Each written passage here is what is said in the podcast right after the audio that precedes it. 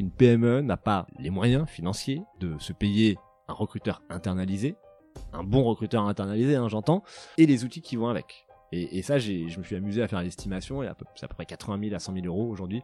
Si tu veux internaliser dans ta boîte le processus de recrutement de A à Z, il faut que tu lâches 100 000 euros à peu près à l'année entre la masse salariale de ton recruteur et les outils tech, ATS, Jobboard, etc. Donc ça aujourd'hui une PME, alors soit elle a les moyens d'y aller, en général c'est pas trop le cas, donc nous justement on, les accompagne là-dessus et, on externalise, en tout cas on, les accompagne euh, sur leur recrutement. Bonjour et bienvenue dans ce nouvel épisode du podcast Embauche-moi. Je m'appelle Enguerrand Best et j'ai décidé de créer ce podcast pour que les étudiants puissent mieux comprendre ce qu'il se passe dans la tête des acteurs du recrutement. Un seul objectif, donner aux étudiants les moyens de leurs ambitions. Pour ce faire, il s'agit de démystifier le recrutement et de permettre aux étudiants de s'armer face aux recruteurs. Un avis? Un détail dérangeant? Une proposition d'amélioration?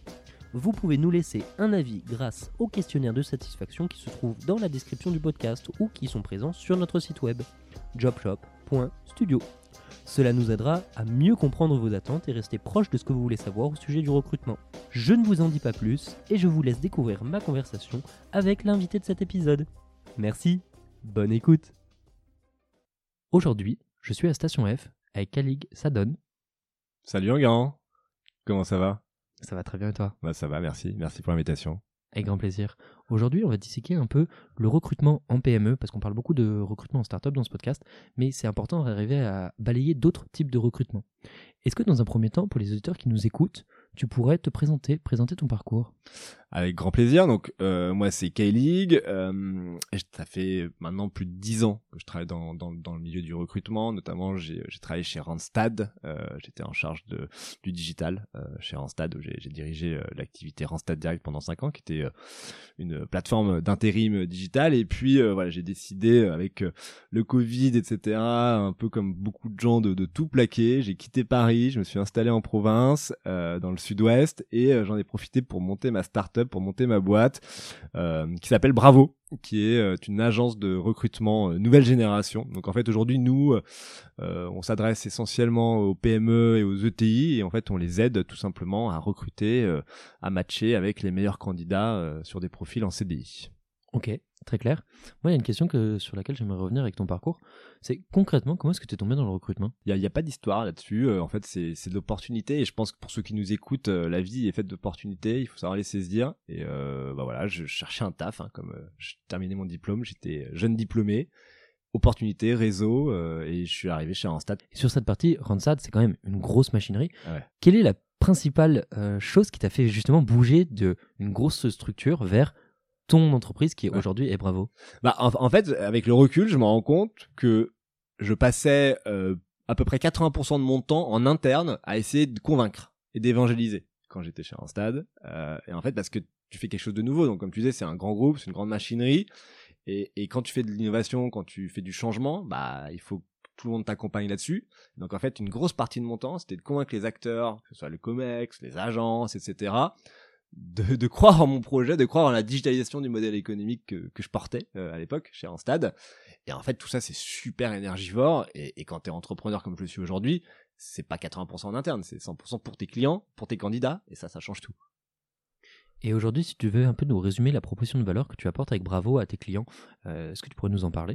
Ouais, carrément. Alors en fait, le constat, c'était quand même de se dire qu'aujourd'hui, euh, le marché du recrutement, côté cab, côté agence de recrutement d'intérim qui font aussi du CDI, euh, partout localement, partout en France, est pas si bien adressé que ça, dans le sens où c'est quand même souvent encore archaïque euh, en termes de pratiques de sourcing, c'est pas harmonisé, c'est pas toujours digitalisé. Et je mets de côté, on est à Station F euh, les startups, euh, les RPO, les, les, les, recruteurs qui sont euh, voilà, dans les 1% du top du top recruteurs en France. Voilà, aujourd'hui, il faut savoir que bah, partout en France, il y a des agences, il y a des cabinets qui recrutent avec des pratiques qui sont franchement pas toujours pas toujours très très très bonnes et donc du coup on se dit on s'est dit bah est-ce qu'on peut dans ce contexte actuel de pénurie hein, il y a une pénurie structurelle ça tout le monde tout le monde est au courant il n'y a pas besoin d'être journaliste ou, ou, économiste pour le savoir est-ce qu'on est en capacité, avec des méthodes marketing, digital, de delivery, des process opérationnels, d'industrialiser un service, qui est le recrutement euh, Et surtout, la proposition de valeur, c'est de recruter vite et bien, donc c'est de compresser le temps du recrutement.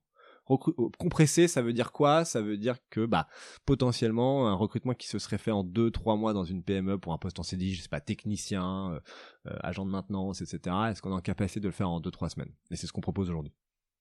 Ok. Et justement, avant de revenir un peu sur ton quotidien, on, voit aujourd'hui des prismes, on voit le milieu du recrutement qui évolue, ça fait une petite dizaine d'années sur, sur lequel on voit des changements très forts, et on en parlait justement, on a une dualité entre vraiment cet écosystème parisien, start-upper, dans lequel il y a vraiment des dynamiques ou des choses qui se mettent en place d'un point de vue, par exemple, attractivité candidat. Euh, on parlait, euh, par exemple, de choses anecdotiques comme euh, plaire aux devs. Mm. Il y a aussi d'autres problématiques en province, c'est-à-dire qu'on n'est pas du tout sur les mêmes changements, on n'est pas au même stade de changement. Et c'est vraiment de ça dont on va parler aujourd'hui, c'est de se dire concrètement, comment ça se passe, euh, entre guillemets, dans le reste de la France, dans le reste de l'écosystème du recrutement. Ailleurs, dans ces contrées lointaines. Et pourtant, on, t'a bien fait venir à Paris pour parler de ça. j'ai l'habitude, j'ai vécu longtemps à Paris. Et du coup, là-dessus, est-ce que tu pourrais un peu nous parler de ton quotidien concrètement chez Bravo À quoi ça ressemble? Bah alors nous on a, on a, un an, un an, un an, donc on est une, on est une entreprise jeune, donc en fait euh, chaque jour on s'améliore. Donc le quotididien c'est en permanence ce que je disais tout à l'heure, comment on arrive à passer à l'échelle, comment on arrive à industrialiser un process qui finalement est beaucoup humain. Le recrutement on n'a pas trouvé beaucoup mieux qu'un humain pour recruter un humain. Euh, des robots euh, qui recrutent des humains, a, bon voilà, on peut faire du matching, l'intelligence artificielle, c'est des vrais sujets, mais finalement la vraie vie c'est de l'humain, c'est de l'intuition personnelle. Donc en fait il y a une partie des processus qu'on digitalise, une partie des processus qu'on euh, où on met de l'humain derrière. Donc ma journée, écoute, c'est souvent auprès de mes équipes en fait. Hein. Je passe beaucoup de temps. on a une équipe aujourd'hui de, de 8 personnes basée basée dans le sud-ouest. On est à Pau. J'ai également un commercial sur sur Bordeaux et puis un, un associé sur sur Nice.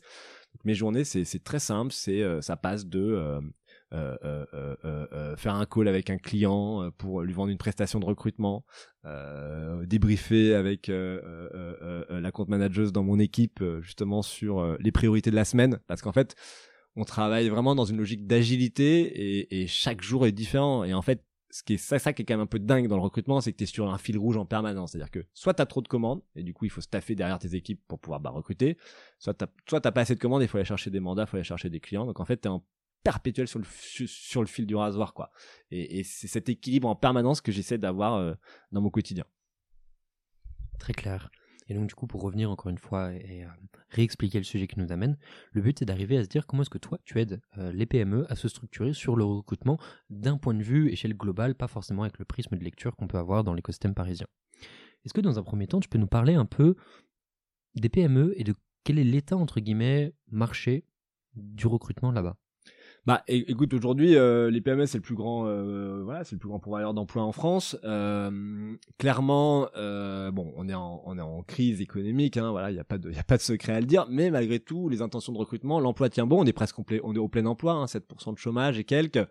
Après, on peut toujours, on peut toujours, on peut toujours débattre là-dessus, mais donc globalement, moi, ce que j'observe, c'est qu'il y a un niveau de tension euh, globale euh, euh, au sein des entreprises. Et le vrai sujet, c'est que quand tu parles recrutement avec une PME, aujourd'hui le recrutement c'est devenu quelque chose de tellement spécifique, tellement technique, tellement spécial, avec des, des, outils, une maîtrise de, de processus, etc., qu'une PME n'a pas les moyens financiers de se payer un recruteur internalisé, un bon recruteur internalisé, hein, j'entends, et les outils qui vont avec. Et, ça, je me suis amusé à faire l'estimation, et c'est à peu près 80 000 à 100 000 euros aujourd'hui.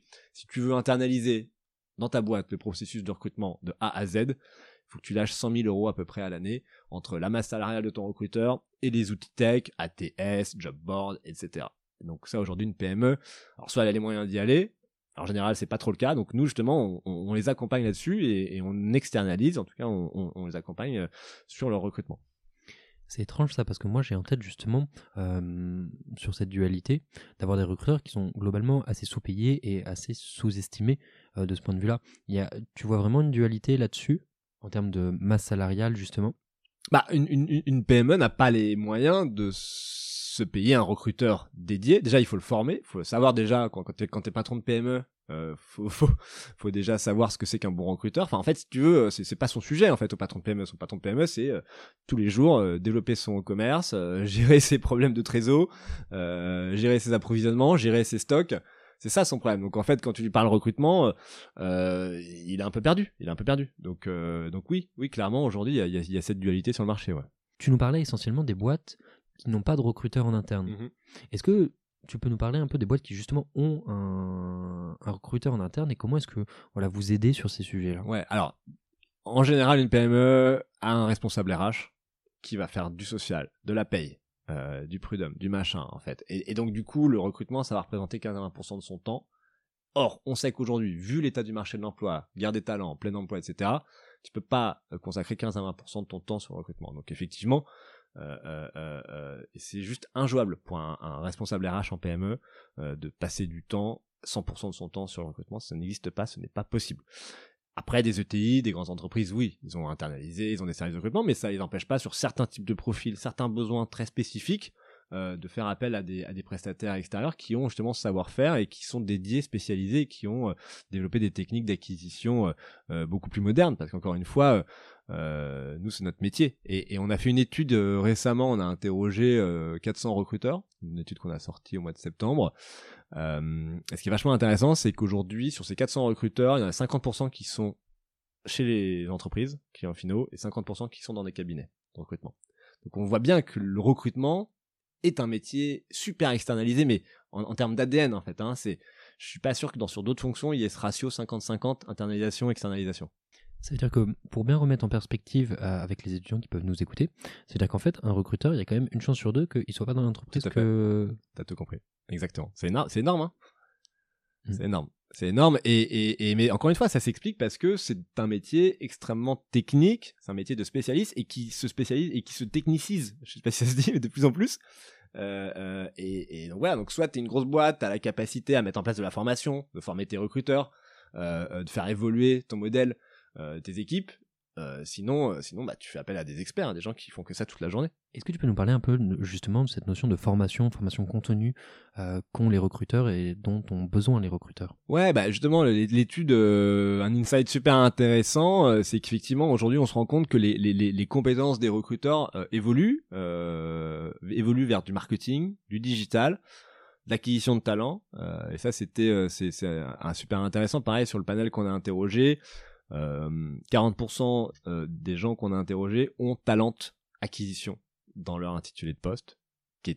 Donc ce, terme talent acquisition n'existait pas il y a 4-5 ans. En tout cas, pas sur le recrutement, ça existait dans le marketing, l'acquisition évidemment, l'acquisition marketing. Donc on se rend compte vraiment que le métier de recruteur se digitalise avec des techniques de copywriting, euh, etc. Et devient, euh, devient aujourd'hui un métier digitalisé, clairement. Tu nous parlais tout à l'heure euh, des besoins spécifiques, donc c'est-à-dire sur des métiers euh, spécifiques, encore une fois. Est-ce que tu peux nous donner quelques exemples euh, de métiers sur lesquels tu es amené à travailler? Ouais, alors nous on a une spécificité chez Bravo parce qu'on voit les choses un peu en grand. Euh, ça c'est mon côté un peu foufou, mais on a. Moi j'ai décidé de lancer Bravo. J'étais tout seul au début dans mon petit bureau, partout en France, sur tous les profils. C'est un peu de la folie. Euh, un an plus tard, écoute, on a on, le pari est plutôt réussi parce qu'effectivement, on bosse euh, tant sur des profils ouvriers, techniciens, et là pour le coup, il y a un vrai besoin en PME. Hein, euh, voilà, même recruter un technicien de maintenance, un ouvrier sur des lignes de prod, je te dis, c'est pas facile. Euh, donc on a cette partie-là, et puis on bosse également sur des profils plus élevés, des techniciens, des middle managers ou des cadres. Ça va faire du, ça va être du responsable de, de, de secteur par exemple, du responsable du site, responsable industriel, euh, pas mal d'ingénieurs en industrie, du comptable, voilà, ce genre de choses. Et encore une fois, à souligner, c'est-à-dire que on parle souvent, euh, notamment en startup, de toute la pénurie des cadres. Il y a aussi énormément d'autres profils qui sont très pénuriques et sur lesquels, euh, voilà, on pense pas tous les jours. On pense souvent aux sales, on pense aux développeurs, mais euh, les artisans charpentiers, il y a tout autant de ah bah, difficultés à les trouver. Je te rassure, il y a pas. Je, je pense aujourd'hui, hein, moi quand je parle à des clients, ils disent ah vous savez, on a du mal à, on galère, on a du mal à trouver des candidats. Je leur dis mais enfin voilà, tous les secteurs aujourd'hui sont en pénurie. Le paramédical, le métier d'aide à la personne, hein, ça se développe énormément. Euh, le métier du tertiaire, le métier de la comptabilité, le métier de l'industrie, industrie lourde. Et encore une fois, il, y, a, toujours eu des métiers qui étaient pénuriques, euh, euh, et c'est de la pénurie structurelle, chauffeur poids lourd, soudeur. J'entends que c'est des choses là on, on, touche au sujet de la formation initiale, la formation continue, je, je, voilà, je suis pas le gouvernement, donc je leur laisserai euh, répondre à ces questions, en tout cas imaginer les solutions. Et voilà, Macron a fait beaucoup pour l'apprentissage, mais il faut aller encore plus loin sur des profils plutôt, plutôt, plutôt peu qualifiés, en tout cas plus, euh, plus manuels. Euh, mais voilà, il y a cette pénurie structurelle qui a toujours existé sur certains types de profils. Là, ce qu'on se rend compte depuis post-Covid, c'est que ça se généralise à tous les postes et à tous les secteurs. Qu'est-ce qui, à ton avis, a mis en exergue ça? Alors il y a plein de sujets, euh, on parle de grandes démissions, euh, on parle d'inflation, quête de sens au travail. Euh, Aujourd'hui, voilà, je pense qu'il y a un mélange de, de, tout ça qui fait que euh, les gens se retrouvent plus forcément, en tout cas, se retrouvent plus forcément dans une entreprise. Ils se voient plus faire leur carrière toute, la, toute leur vie au sein de la même boîte. Donc on est dans un changement d'époque, un changement de paradigme qui s'opère et, et en fait le sujet c'est vraiment de s'adapter à ces nouveaux codes. Et pour ça, il faut les comprendre et s'adapter. Sur cette thématique-là, moi j'écoute euh, régulièrement un podcast qui s'appelle Happy Work. Et euh, justement, il y, y, avait une statistique qui est intéressante et qui ressort euh, souvent avec là-dedans. C'est 4,5 fois on va changer de travail. Ce qui représente énorme. et, encore, je pense que je pense qu'on peut monter encore un peu plus pour les prochaines générations. Hein. Et justement, sur cette thématique-là, aujourd'hui, quand on fait un recrutement, c'est hyper important de le structurer parce que voilà, il faut plaire à ce talent. Concrètement, quand toi tu travailles avec une entreprise, comment est-ce que tu travailles en termes de méthodologie pour les aider euh, d'un point de vue maïotique à, faire accoucher leur recrutement? Ouais, alors on se pose beaucoup de questions et on n'a pas encore trouvé. Euh, enfin, je veux dire, c'est quelque chose qui, qui, s'améliore quotidiennement. Euh, notre méthode, on a développé la méthode Bravo. c'est une méthode en huit étapes et notamment quelque chose qui est souvent, voilà, pas souvent bien fait, en tout cas qui a beaucoup de flou. C'est le tout, le tout début, c'est qu'est-ce que je recherche en fait. Qu'est-ce que je recherche? C'est quoi mon candidat idéal? Donc on travaille avec nos clients sur l'ICP, l'idéal candidat de profile qu'on les aide justement à cerner comme ça, un peu comme ça peut se faire sur du marketing, effectivement, euh, ton client idéal, donc on, voilà, et avec des critères, euh, le, salaire par exemple, qu'est-ce que je veux en termes de projection, c'est quoi ses aspirations, c'est quoi ses challenges, qu'est-ce qui va le motiver, je, prends toujours la comparaison, mes équipes sont folles avec ça, parce que je leur passe des extraits de Stéphane Plaza au bureau, mais euh, avec l'immobilier, le marché de l'immobilier en fait. Et, quand tu cherches un appartement, tu as une idée rêvée de ce que tu aimerais avoir, mais quand concrètement on te confronte à la réalité, il y a toujours un, un, une grosse différence. Donc c'est ce qu'on fait avec nos clients. On leur dit, ok, c'est quoi ton candidat idéal? Tac, tac, tac, les critères. Et après, on le confronte avec des candidats que nous on a trouvé, parce que de toute façon, son candidat il n'existe pas. Enfin, on va pas, on va pas se mentir. Euh, c'est une, c'est une vision projetée de ce qu'il aimerait avoir. Mais déjà, faut-il qu'il y réfléchisse. Et souvent, quand on fait ce travail avec eux, ils disent ah mais ça, je me suis jamais pensé, j'ai jamais, jamais réfléchi à ça, je me suis jamais posé la question. Euh, donc, euh, donc voilà ce qu'on fait. Et puis on travaille aussi beaucoup en agilité avec eux, c'est-à-dire qu'en fait, on travaille en sprint de trois semaines. Aujourd'hui, clairement, le niveau de, de, maturité, le niveau de, de, tension sur sur, sur le marché du recrutement nécessite d'être très très rapide. Donc trois semaines, euh, nous, ça nous laisse assez de temps pour euh, être en capacité de savoir si on a des candidats, ce qu'on va, qu'est-ce qu'on va trouver, et faire un premier retour avec le client, lui proposer des profils et réajuster, réajuster ses critères. Parce que tout de suite, évidemment, il va vouloir lui le mouton à cinq pattes, ce qui n'existe pas. On confronte à la réalité. Et donc, soit il y a un coup de cœur, comme un appartement, je prends celui-là. Soit il y en a pas et il veut qu'on cherche le mouton à cinq pattes. Et on dit non, non, monsieur, ça va pas être possible. Euh, l'état du marché est tel que tac, tac, tac. Soit vous augmentez euh, votre salaire, soit vous ouvrez un peu plus les critères de, de compétences, soit vous acceptez de former la personne sur tel sujet, sur telle compétence, voilà. Donc c'est un vrai sujet, c'est un dialogue qu'on a avec nos clients, euh, voilà, tout au long du processus. Et du coup, tu nous parlais de 8 étapes. Euh, Là, on est où par rapport aux 8 étapes? Alors, la première, c'était euh, effectivement, c'est la prise de brief. Dans la prise de brief, où effectivement, on va faire l'ICP, on va travailler sur les critères d'attractivité de la boîte, parce que ça, c'est un vrai sujet aujourd'hui. Il euh, n'y a pas que les startups qui sont attractives. Aujourd'hui, euh, des boîtes, des PME en région, même des TPE peuvent avoir leurs critères d'attractivité. Euh, donc, on, et, et, encore une fois, je parle pas de marque employeur sur ce sujet parce que la marque employeur pour moi c'est du marketing. Ça vient en deuxième temps. Le vrai sujet, c'est qu'est-ce qui fait que mon entreprise est différente de l'autre, de celle d'en face? Qu'est-ce qui fait qu'un candidat va venir chez moi plutôt qu'en face? Donc ça, c'est la première étape. Deuxième étape, c'est la stratégie de sourcing. Donc là, on lance le sourcing, etc. Euh, après, on rentre sur de la présélection, donc on va évaluer les candidats au téléphone euh, euh, pour justement s'assurer qu'ils correspondent bien aux critères que nous a donné notre client en amont sur l'ICP. Après, on va faire un entretien en visioconférence avec eux. on va shortlister les meilleurs profils pour, pour, pour nos clients et puis après, on va les accompagner sur le choix, l'aide à la décision et l'onboarding. Et euh, sur cette notion particulièrement d'entretien, euh, on va dire dans les phases les plus avancées, qui s'occupe de ça? Est-ce que c'est vous? Est-ce que c'est l'entreprise? Est-ce que c'est quelque chose de conjoint? Alors nous, on fait notre part du taf, c'est-à-dire que nous, on essaie d'aller le plus loin possible, mais il y a un moment, c'est pas nous qui allons choisir le candidat pour l'entreprise. Donc on, on, nous, on, on, shortlist auprès de, nos clients, effectivement, euh, les meilleurs profils qu'on a pu avoir, et après à lui de les rencontrer physiquement. Et, voilà, et c'est aussi, tu sais, le recrutement, c'est aussi de l'institut personnel. Et un CV comme ça peut être refusé, alors que si tu rencontres la personne, euh, finalement il peut avoir voilà ce, ce, ce, feeling qui passe ou au contraire un CV peut être super joli le profil peut être parfait correspondre à l'ICP euh, dont on s'est parlé et, et en fait euh, le côté savoir-être etc ça va pas du tout et donc du coup il n'y a pas de match avec avec le client. Et tu nous parlais euh, justement à côté de ça de tout ce qui est marque employeur. Ouais. comment est-ce que est-ce que vous aidez les entreprises sur ces sujets alors, marque employeur, non, parce qu'encore une fois, moi, j'ai du mal avec ce terme. Euh, je, je, peux être un peu rebelle sur le sujet. Attractivité, attractivité, critère d'attractivité. Je trouve que c'est plus, c'est plus parlant pour l'entreprise. Donc oui, effectivement, on va poser la question euh, euh, au client sur qu'est-ce qui, qu'est-ce qui fait que lui, en tant qu'entreprise, il est attractif? Qu'est-ce qui fait que son poste est attractif pour un candidat? Ça peut être très large, hein, ça peut être plein de choses, ça peut être bah voilà, moi j'ai des congés limités, j'ai la semaine de 4 jours, moi j'accepte que mes salariés viennent avec un chien au travail. Je rigole pas, j'ai des clients, ça fait partie de leurs critères d'attractivité moi-même dans mon équipe, euh, Valentine, elle vient avec euh, son labrador au travail. Et je pense que si on lui pose la question, elle dira bah ouais, euh, ça fait partie. C'est aussi pour ça que je suis content de bosser pour Bravo. Donc si tu veux, l'attractivité c'est super large. Ça peut dire j'ai un baby foot, ok, bah, très bien. Ça peut être un critère d'attractivité locale. J'habite notre entreprise est située à 200 mètres de la plage, donc si tu veux le midi, tu peux aller manger sur la plage. Ça c'est pas de la marque employeur, c'est de l'attractivité. Et là-dessus, comment est-ce que tu aides les entreprises sur ces sujets-là? Bah, on leur pose des questions en fait, hein, on les questionne, on les interroge, euh, on les benchmark avec bah, nous, tous nos clients aussi, et puis après voilà, on va, on n'est on pas là pour, aujourd'hui on n'est pas là pour leur dire bah il faut faire ça, vous avez pas ça, ou là vous n'êtes pas attractif. Encore une fois, l'attractivité c'est quelque chose de très personnel, c'est ton ADN à toi, donc on va les aider avec euh, un questionnaire euh, en amont du recrutement justement à, à, nous parler, et nous après on a ça, on met ça dans, dans des cases et on reformule tout ça. Et hum, de ton ressenti, toi justement avec tes clients de PME, euh, comment tu te sens par rapport à la transparence euh, des critères, de la grille de lecture, euh, avec le candidat justement que tu évalues ou que vous évaluez conjointement?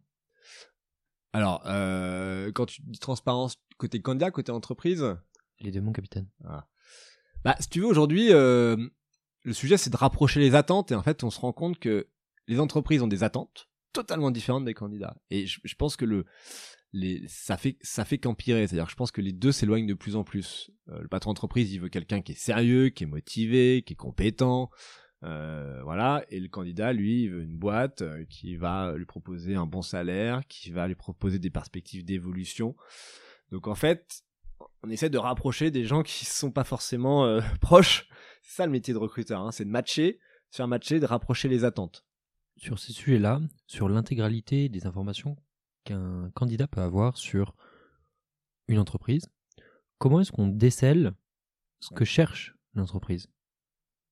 Alors, comment on fait?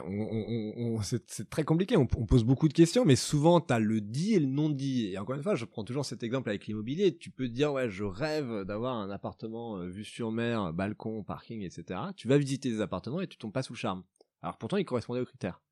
Et en fait, peut-être qu'il y avait des critères omis en amont, ou que tu n'avais pas forcément identifié, qui sont pour le coup beaucoup plus, euh, plus importants dans ton choix. Et donc ça, c'est lister avec le client ce qu'il a en tête, et puis confronter à la réalité du marché. Et s'il y a un décalage, réajuster. Et justement, d'un point de vue candidat, comment est-ce que vraiment on fait pour se projeter dans les critères ou comment est-ce qu'on fait pour les déceler? C'est-à-dire, bah, par exemple, euh, comment je vais savoir si cette euh, boîte est pour moi? Comment est-ce que tu donnerais des conseils à un étudiant qui pourrait écouter sur lesquels les critères à, bien regarder? Moi, je pense qu'il y a une part quand même de, il y a toujours une part d'incertitude. Il, il y, a, jamais de, il y a aucune certitude quand tu choisis un employeur. Moi, j'ai toujours fonctionné à l'opportunité. Je pense qu'il faut, je pense que le vrai sujet, c'est faut écouter, faut écouter son cœur en fait. Hein. C'est, juste ça. Faut, faut, si tu le sens, faut y aller. Euh, euh, euh je pense que c'est vraiment ça le sujet. Il faut qu'il, déjà, il faut qu'il y ait un fit évidemment avec l'entreprise, avec le management, avec le secteur d'activité. Bon, ça c'est des choses banales, mais finalement c'est la prise de risque. Donc euh, c'est à quel point tu te mets en, prise de risque. Et aujourd'hui, on se rend compte qu'on est aussi dans un marché où quand tu es en CDI, bon voilà, tu as un certain confort, t'as pas forcément envie de prendre le risque d'aller dans une autre entreprise. Et encore une fois, je parle voilà au niveau national, sur le marché du recrutement. Donc euh, non, je pense qu'il faut écouter et ouais, je pense que c'est une question d'intuition personnelle là-dessus, c'est compliqué de donner un conseil, euh, un conseil particulier. Et pour revenir un peu aussi sur la partie d'entretien dont on parlait tout à l'heure, notamment sur l'aspect euh, stagiaire slash alternant, quels sont les principaux critères euh, qui vont être intéressants ou du moins qui vont être évalués pour euh, une entreprise?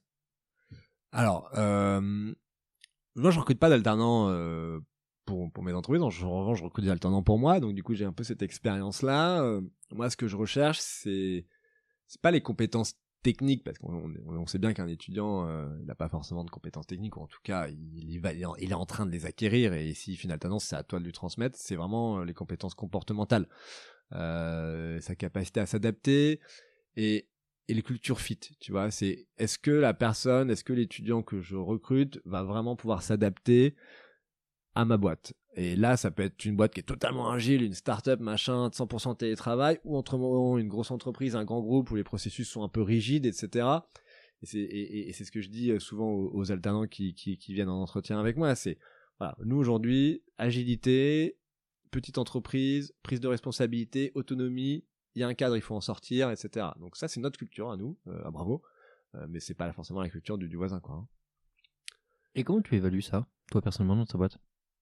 Alors, on peut faire des tests de compétences comportementaux. Aujourd'hui, on travaille avec des solutions qui nous permettent justement euh, d'avoir des rapports assez complets de 15-20 pages euh, avec des questionnaires, etc. Donc ça, c'est le sujet. Et puis, et puis, et puis, c'est aussi de l'expérience. Euh, tu sais, c'est un peu comme le vélo, quoi. Tu tombes, tu remontes dessus. Moi, j'ai fait des erreurs hein, dans mes recrutements, dans mes dix dernières années, euh, voilà. Donc, euh, il y a des critères que je donnerai, je donnerai pas là comme ça tout de suite, mais voilà, c'est une question de ressenti, une question d'expérience. C'est pour ça que tout le monde n'est pas bon recruteur. En tout cas, c'est comme le management, en fait. Management, le management stratégique, ça s'apprend à l'école, en école de commerce, mais le vrai management, hein, quand tu dois parler à quelqu'un, recadrer quelqu'un, motiver quelqu'un, c'est de l'expérience. Donc, le recrutement, c'est un peu pareil. Ok, très clair. en tout cas, merci d'avoir euh, mis des clés de lecture sur tous ces aspects, euh, c'est-à-dire sur le recrutement en PME, son état, euh, comment est-ce que toi tu aides les PME à se structurer. on arrive un peu sur les questions de fin. la première question que j'aimerais te poser, c'est est-ce que tu as une anecdote de recrutement dont tu nous ferais part? J'en ai, plusieurs évidemment. Moi, il y a quelque chose qui me touche toujours, c'est c'est donner du travail à des gens qui sont éloignés de l'emploi et c'est dans mon ancienne expérience sur mon ancien taf il y avait un mec, il, euh, s'est présenté euh, avec son CV euh, à l'accueil du siège de, de, de Randstad et cherchait un taf. Personne le, voilà, il était, un peu perdu. J'ai pris son CV, je l'ai donné à une équipe, à mon équipe. Elle l'a rappelé et le lendemain il était en poste. Et voilà, ça paraît rien comme ça, mais tu te dis que t'as aidé en fait quelqu'un à manger, à trouver du travail, et peut-être que c'est juste une petite étape, mais peut-être que du coup après il aura autre chose, un CDI derrière, etc. Donc voilà, voilà mon anecdote. Super, hyper intéressant. Alors il y a une anecdote euh, comme ça avec euh, Léo Bernard, mais qui n'a pas du tout débouché à la même chose. Ah ouais, c'était quoi? C'était euh, c'était un mec qui l'a harcelé et qui chaque jour venait au taf pour qu'il prenne son CV justement. Donc voilà. La, non mais si tu veux le recrutement, c'est un métier d'humain avant tout et et, et, et te dire que les gens que tu recrutes potentiellement tu changes leur vie en fait. Enfin, un travail, ça change ta vie un travail. Tu gagnes de l'argent, tu passes combien de temps? 35 heures, 40 heures par semaine au travail, voire plus fonction de ton niveau d'investissement, euh, ça change tout. Enfin, voilà, c'est, ça fait partie de, ta vie pro, en fait. Donc, changer la vie des gens, pas personnel, professionnel, et souvent d'ailleurs, quand tu changes la vie pro, ça peut changer la vie perso aussi. Donc, en fait, t'es vraiment cet acteur-là, et ça, ça fait, voilà, ça fait, euh, ça fait chaud au cœur quand ça, ça aboutit sur des belles histoires. Tout à fait. Sur euh, la seconde question, tu nous parlais tout à l'heure des recrutements que parfois tu, tu as pu te tromper. Concrètement, toi, en tant que chef d'entreprise, ça te coûte quoi de te tromper sur un recrutement? Bah, ça coûte, euh, ça coûte de la fierté, euh, ça coûte de l'ego, et puis surtout ça coûte des problèmes de de de d'équipe parce que quand tu te trompes sur un recrutement, c'est jamais sympa. Il faut arrêter la personne, machin. Donc ça, coûte des problèmes de management. Il y a un coût évidemment. Hein, euh, voilà, il indique qu'il c'est 10 000, 20 000, voilà, ça dépend, ça veut tout et rien dire le coût. Mais oui, il y a un coût évidemment parce que tu investis sur la personne, tu la formes, etc. Après, ça dépend quand est-ce que tu te trompes. Si tu te rends compte que tu t'es trompé au bout de deux jours, le coût il reste relativement faible. Si tu te rends compte au bout de quatre mois, euh, là, bon, là, là, là, tu repars à zéro sur ton recrutement, on est d'accord. Mais moi, je dirais que le coût, il est plutôt, euh, il est plutôt, il est plutôt humain, il est plutôt social. Tu as hum, la particularité d'avoir une double casquette qui est celle de recruteur et d'entrepreneur. Mm. Donc, tu as vécu les deux côtés euh, de cette partie-là. Quel conseil tu donnes à un entrepreneur qui se lance, qui doit recruter ses premiers salariés, ses premiers stagiaires? Quel conseil tu lui donnes ou sur quoi se polariser en tout premier? Euh, Je te dis, c'est vraiment, euh, vraiment la culture. C'est, quoi Qu'est-ce qui, c'est, quoi le candidat idéal? C'est quel, qu'est-ce que ma boîte en fait propose à quelqu'un et comment cette personne-là pourrait s'épanouir chez moi? C'est de se poser cette question-là. Et c'est ce que c'est les cultures fit en fait, vraiment le culture fit. Et bon, on en parle évidemment en startup, etc. Mais dans toute boîte, c'est pareil en fait il y a une culture et c'est donc c'est quelle culture je veux et ça quand tu te lances nous quand on s'est lancé il y a un an n'a pas de culture, tu te lances, t'as pas de culture. Donc en fait, euh, forcément, tu vas prendre des gens qui sont pas forcément en adéquation, et en fait, tu t'en rends compte après. Tu te dis non mais en fait, euh, euh, ça j'en veux pas. Moi, je veux, nous on est comme ça, je veux des gens comme ça. Donc en fait, c'est de l'amélioration continue. Donc tu feras des erreurs. Hein, tout le monde fait des erreurs, surtout en recrutement. personne n'est parfait. Il y a une phrase qui est souvent dite, c'est hire slow, fire fast. c'est américain ça. en France, je suis pas sûr qu'on soit Firefast, mais, mais ouais. Ok. Non, c'était pour savoir si tu avais euh, euh, quelque chose de particulier, de particulier à dire. Bah, je euh, dirais euh, plutôt. Firefast, Firefast. Fire Slow. non, bien sûr. Non, Firefast, Fire Slow, je pense que c'est, dans ce sens-là, c'est plus culturellement français, quoi, ouais. Hmm.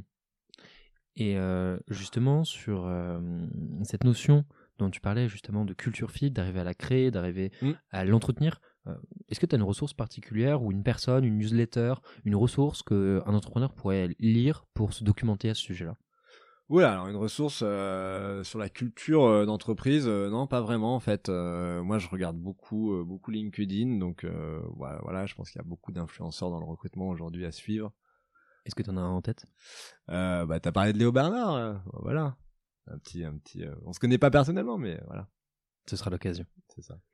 Et euh, nouvelle question qui a été euh, rajoutée récemment, c'est si tu devais bosser dans une autre boîte, laquelle ce serait et pourquoi? Waouh si je devais bosser sur dans une autre boîte, mais en fait, je me vois pas bosser dans une autre boîte parce que quand tu choisis l'entrepreneuriat, c'est à, c'est à vie ou à mort, quoi. C'est, c'est, c'est comme dans, comme un gladiateur dans l'arène, quoi. Donc aujourd'hui, si je me pose cette question-là, c'est que je suis pas à l'aise dans mon projet entrepreneurial. Clairement je retournerais euh, il faut jamais dire jamais mais euh, grosse boîte euh, la défense CAC 40 machin. Aujourd'hui c'est c'est voilà je, l'ai fait. Euh, je je me reverrai pas du tout dans ce genre de structure. Je suis je suis voilà je suis trop différent. en termes de culture fit pour le coup donc je sais ce que je veux pas bah c'est déjà, pas mal. C'est déjà pas mal de savoir ce qu'on veut pas. Et puis c'est souvent comme ça qu'on arrive à déstructurer et arriver à trouver. Exactement. Et c'est ce que je dis souvent, parce que j'accompagne aussi des étudiants en école de commerce dans leur recherche d'emploi. C'est ce que je leur dis effectivement. C'est qu'est-ce que tu veux pas et, et souvent les gens, ils, enfin les étudiants, les jeunes, hein, c'est les gens qui nous écoutent aujourd'hui. Euh, ils savent pas forcément les différences entre grands groupes, startups, voilà. Donc moi ce que je, je conseille c'est de se renseigner, de regarder. Aujourd'hui il y a des sites comme Welcome to the Jungle, il y a tout, tu peux, tu peux, avec internet tu peux tout voir, tout savoir sur la boîte, les avis, les machins. Sur LinkedIn tu peux faire des recherches d'organigramme. Donc voilà, aujourd'hui euh, pour les étudiants qui nous écoutent, vous êtes en recherche d'alternance, de, de taf, etc., de CDI. Renseignez-vous et, et, et posez-vous cette question voilà, qu'est-ce qui est pas fait pour vous en fait? Dans quel dans quel type de structure, dans quel type d'environnement vous serez pas à l'aise? Excellent mot de la fin. Et, euh, et, du coup, pour arriver à bien résumer un peu euh, la conversation de ce podcast, l'essentiel a vraiment été de se dire qu'est-ce qui se passe en PME d'un point de vue recrutement? Comment est-ce que ça se structure? À quels acteurs on fait, on fait appel? Comment est-ce que la collaboration est faite avec euh, une boîte externalisante mmh. de recrutement? Merci beaucoup d'avoir écouté ce podcast. Et écoute, Kylie, je te souhaite une excellente journée. Merci beaucoup, Enguerrand. Au revoir. Si cet épisode du podcast Embauche-moi vous a plu, vous pouvez nous mettre 5 étoiles sur Apple Podcast. Cela aidera d'autres personnes à découvrir ce podcast. Cela nous aiderait particulièrement que vous laissiez un avis grâce au questionnaire de satisfaction présent sur notre site web jobshop.studio ou ce qui se trouve dans la description du podcast. Le prochain épisode aura lieu lundi prochain et je ne vous en dis pas plus à ce sujet. D'autre part, si vous êtes étudiant ou recruteur, n'hésitez pas à visiter notre site web jobshop.studio. Vous pouvez également nous suivre sur les réseaux sociaux, à savoir LinkedIn, Instagram ou même TikTok.